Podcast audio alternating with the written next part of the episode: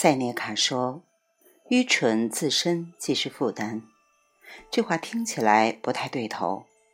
通常，愚蠢更像是一种解脱，反倒是聪明自身才是负担。子非鱼。我曾居于南山脚下，那里山环水复，风光秀丽。夏季，每至傍晚。清风顺山涧习习而来，凉爽宜人。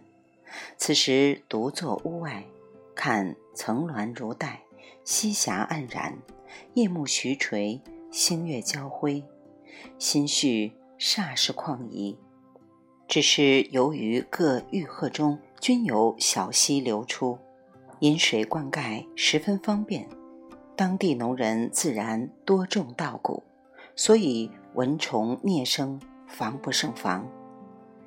一日黄昏后，铺一顶破席于松林草地上，正欲仰卧观天，欣赏乱云夕照，却见若干雌蚊悄然袭来，且成轮番攻伐的编队，挥之不去。于是只好愤然御敌。几个回合下来，虽拍毙多个来犯者。但我也已伤痕累累，而文军依旧毫无退意，懵懵然唯图进击，大有不吮足我的血则死不罢休的架势。面对这种不顾牺牲、不计成本的决心，我不由得为蚊子的愚蠢生出了一丝哀怜之情。可转念一想，又觉得不对。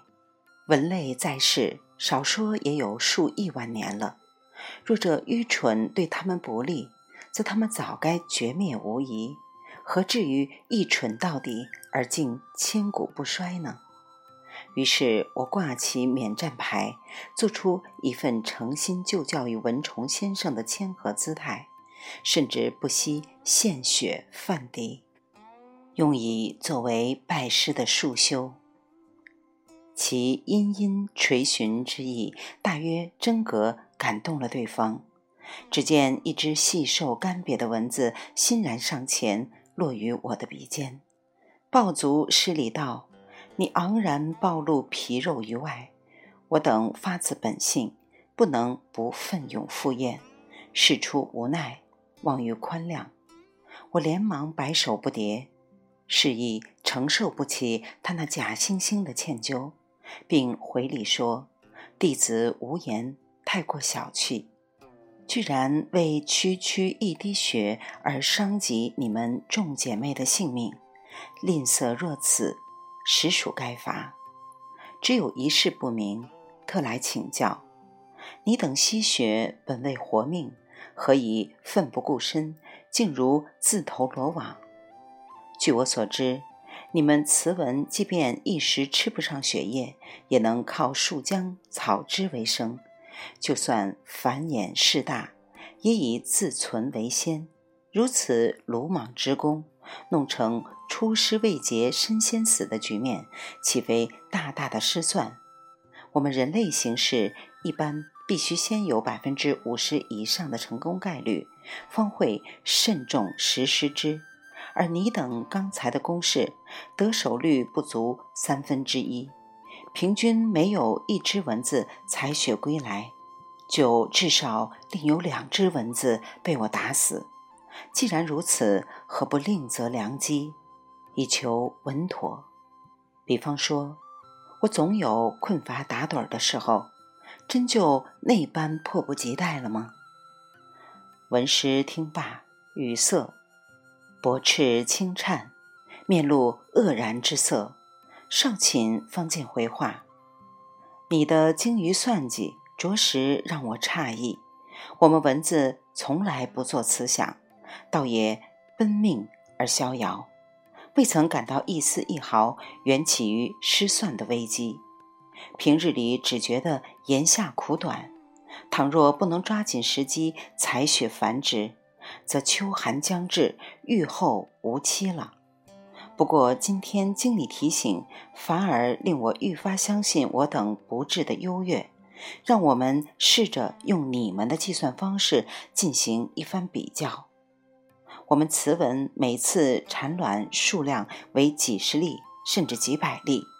若以平均二百粒计，抢在夏季的话，即使成活率只占一半，也有一百倍的基因收益或种系收益可获。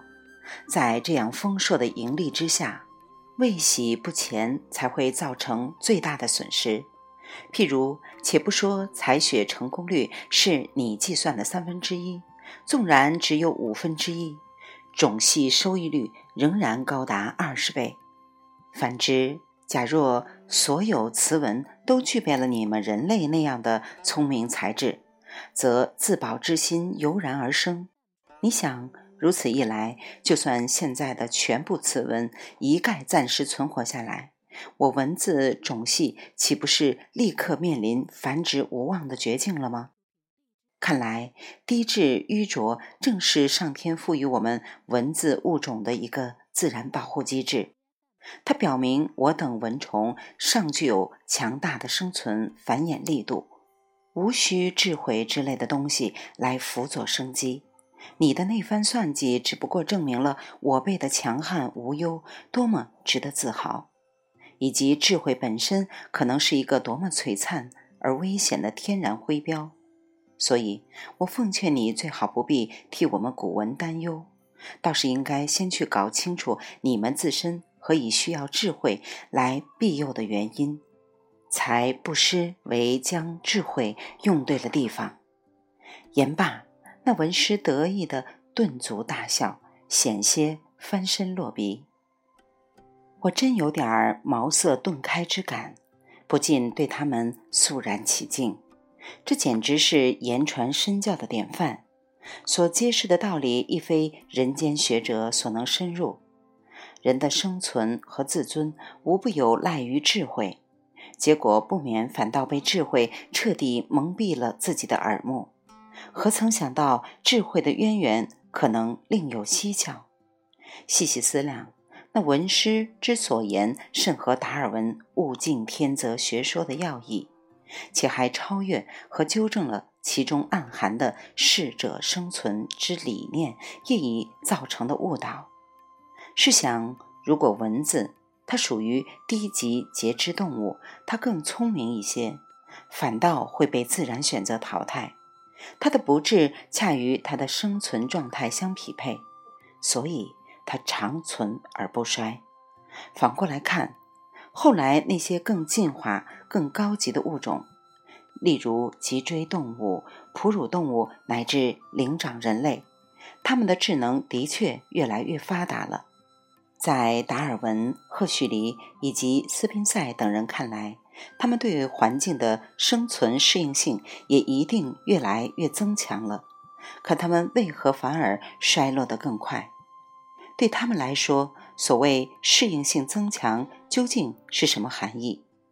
如果适应性增强最终造成了不利后果，岂不是应该说不适者生存才更为真确吗？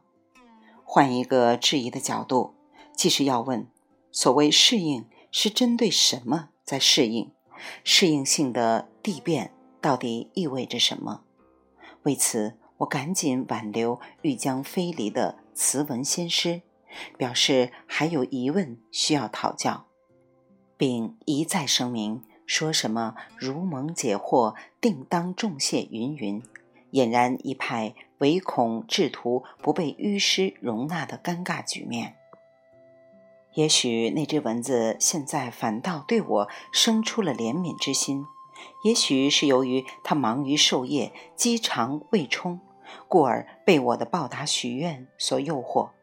总之，它只犹豫了片刻，随即发出一通洋洋大观的讽制宣言或朝人檄文，现。公示于下，你所提出的这些问题，本不应由我蚊虫者辈来回答，因为你们人类的处境，自然该是人类自己最为清楚。